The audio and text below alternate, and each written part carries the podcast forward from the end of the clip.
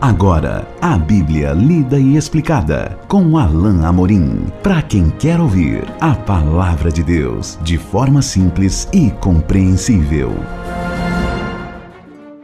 Olá, meu querido ouvinte, minha querida ouvinte. Estamos de volta com o nosso programa A Bíblia lida e explicada.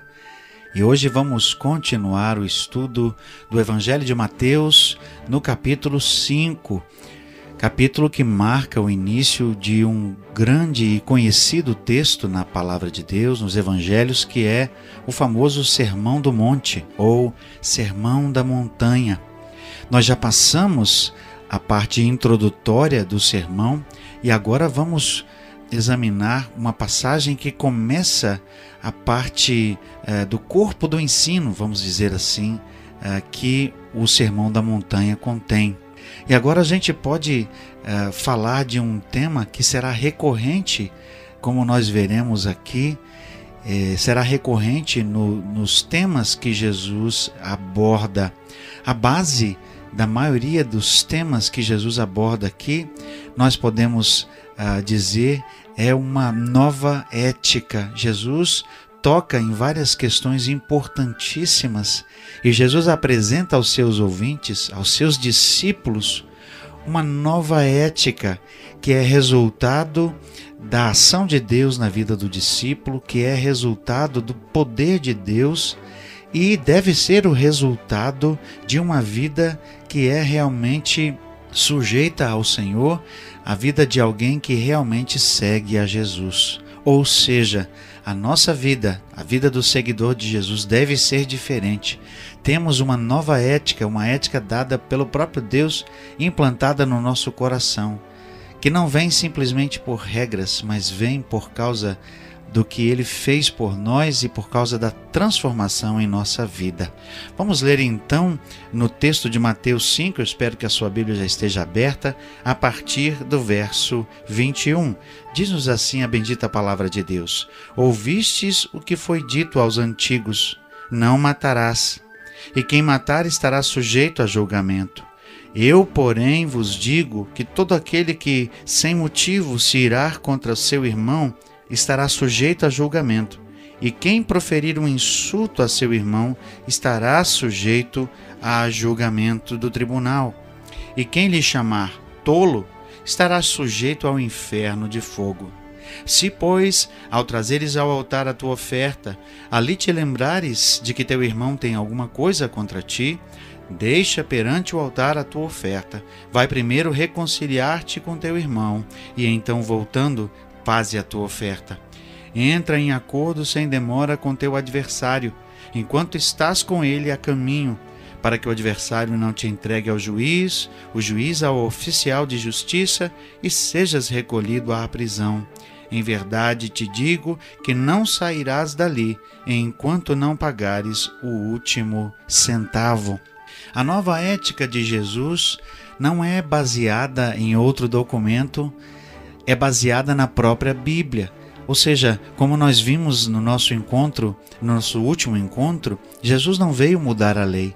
Ele, ao contrário, veio ampliar a, o alcance dessa lei para que as pessoas pudessem compreender qual era a verdadeira postura do discípulo, do seguidor de Jesus, diante da palavra de Deus, diante daquilo que Deus colocou na sua lei para que nós pudéssemos seguir da maneira correta. E nós podemos dizer que a partir daqui Jesus traz uma nova dimensão do alcance dos mandamentos e das ordenanças de Deus.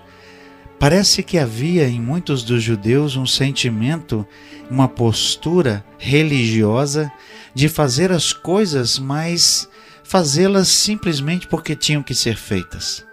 Não havia mudança de vida, não havia um reflexo em suas vidas e em seus corações de um amor a Deus ou de um senso eh, de responsabilidade diante de Deus daquilo que se fazia. Ou seja, a letra da lei era cumprida e isso bastava para muitos.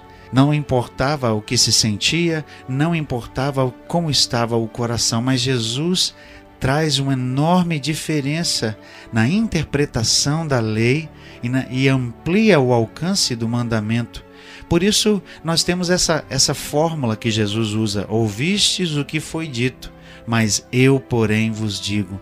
Jesus não estava dando uma nova lei, ele estava apenas reinterpretando a lei à luz da verdade que estava sendo revelada a partir do próprio Jesus.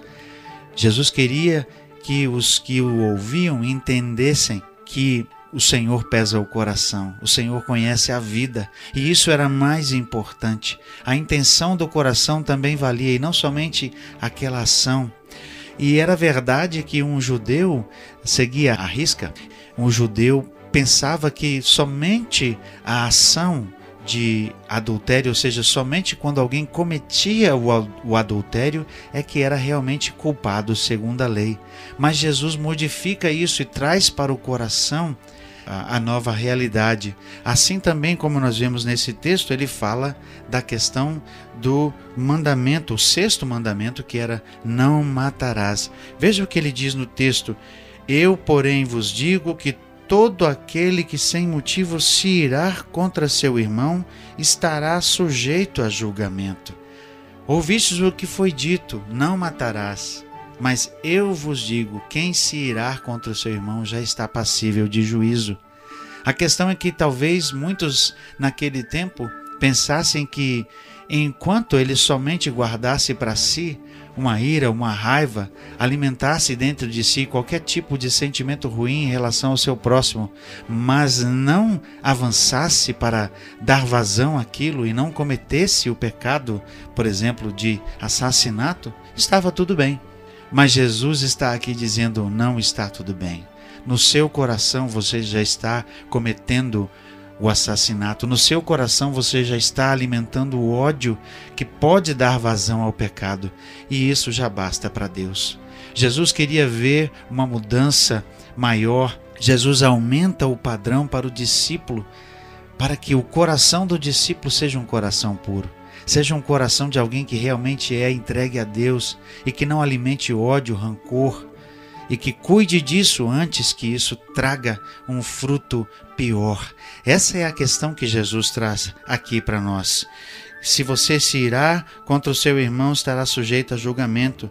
Quem proferir um insulto a seu irmão estará sujeito a julgamento do tribunal, ou seja, ao sinédrio, que era um tribunal daquela época. E por fim, quem lhe chamar tolo estará sujeito ao inferno do fogo.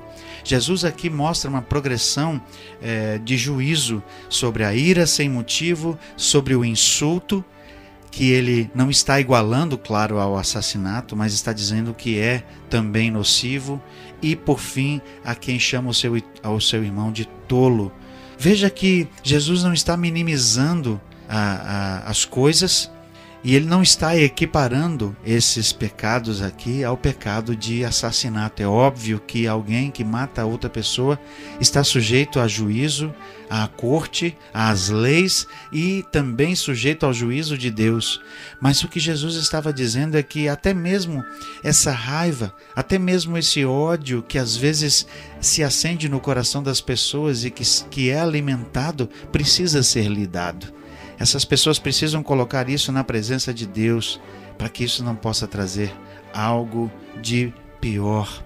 E aí então, para resolver esse problema, Jesus traz duas ilustrações que eram comuns àquela época e que faziam as pessoas refletirem em suas intenções. Era isso que Jesus queria, que eles refletissem na intenção de seus corações. Ele traz duas ilustrações aqui a partir do verso 23. A primeira ilustração é a de, de uma pessoa que traz a sua oferta no altar para ofertar a Deus, e a outra ilustração é a de um contexto de litígio na corte. Algo que também, como Paulo nos diz mais adiante lá em Coríntios, não deveria ocorrer entre os cristãos, mas que houvesse acordo, que houvesse uma tentativa de eh, amigavelmente consertar aquilo que, que aconteceu antes que se precisasse ir ao tribunal. Jesus assim nos diz então no verso 23: Se, pois, ao trazeres ao altar a tua oferta, ali te lembrares de que teu irmão tem alguma coisa contra ti, deixa perante o altar a tua oferta, vai primeiro reconciliar-te com teu irmão. e então voltando, faze a tua oferta. Olha que Jesus menciona aqui que se a pessoa lembrar que o irmão tem alguma coisa contra você, talvez você nem tenha dado causa ou tenha dado causa, não é? E não estava atento para isso, mas Jesus diz que antes que você possa ofertar, antes que você possa agradecer ao Senhor pelo que ele faz, com uma oferta voluntária, com um dinheiro, com algo que você traz ao Senhor, se você se lembra que alguém tem algo contra você, então você primeiro tem que se reconciliar. Veja que Jesus traz a responsabilidade para quem ofende ou mesmo para quem é ofendido. Se você se lembra que alguém tem alguma coisa contra você, significa que você talvez tenha sido o ofendido. Mas muitas vezes o que nós percebemos é que as ofensas são mútuas, ainda que elas sejam veladas, e elas precisam ser lidadas. Muitas vezes não sabemos que alguém está magoado ou chateado conosco, talvez porque nós fizemos alguma coisa da qual sequer temos a consciência, da qual sequer sabemos. E aí, se nós tivermos essa informação, então precisamos lidar com isso. Deixa perante o altar a tua oferta. Vai primeiro te reconciliar. Vai primeiro pedir perdão e perdoar, para que depois você possa então ofertar. E em segundo, a outra ilustração está a partir do verso 25. Diz assim o texto: Entra de, em acordo sem demora com teu adversário, enquanto estás com ele a caminho, para que o adversário não te entregue ao juiz, o juiz ao oficial de justiça e sejas recolhido à prisão. Em verdade te digo que não sairás dali enquanto não pagares o último centavo. Ou seja, procura reconciliação e procura uma forma de conciliar as tuas causas antes de ir a juízo. Procura reconciliar e procura um acordo para resolver os teus problemas. Jesus está trazendo uma nova, uma, uma nova dimensão ética para os, os relacionamentos e para até mesmo os negócios, de tal forma que a pessoa, consciente de que está errada, consciente de que precisa resolver o problema, procura a outra parte antes que aquilo piore, antes que seja levado a juízo. É isso que nos diz o Senhor nessa nova ética, na ética do reino que é muito maior, mais profunda, chega ao coração. E nós vamos continuar a ver como essa, essa nova ética traz ao coração outras partes importantes do ensino que já era parcialmente conhecido naquela época.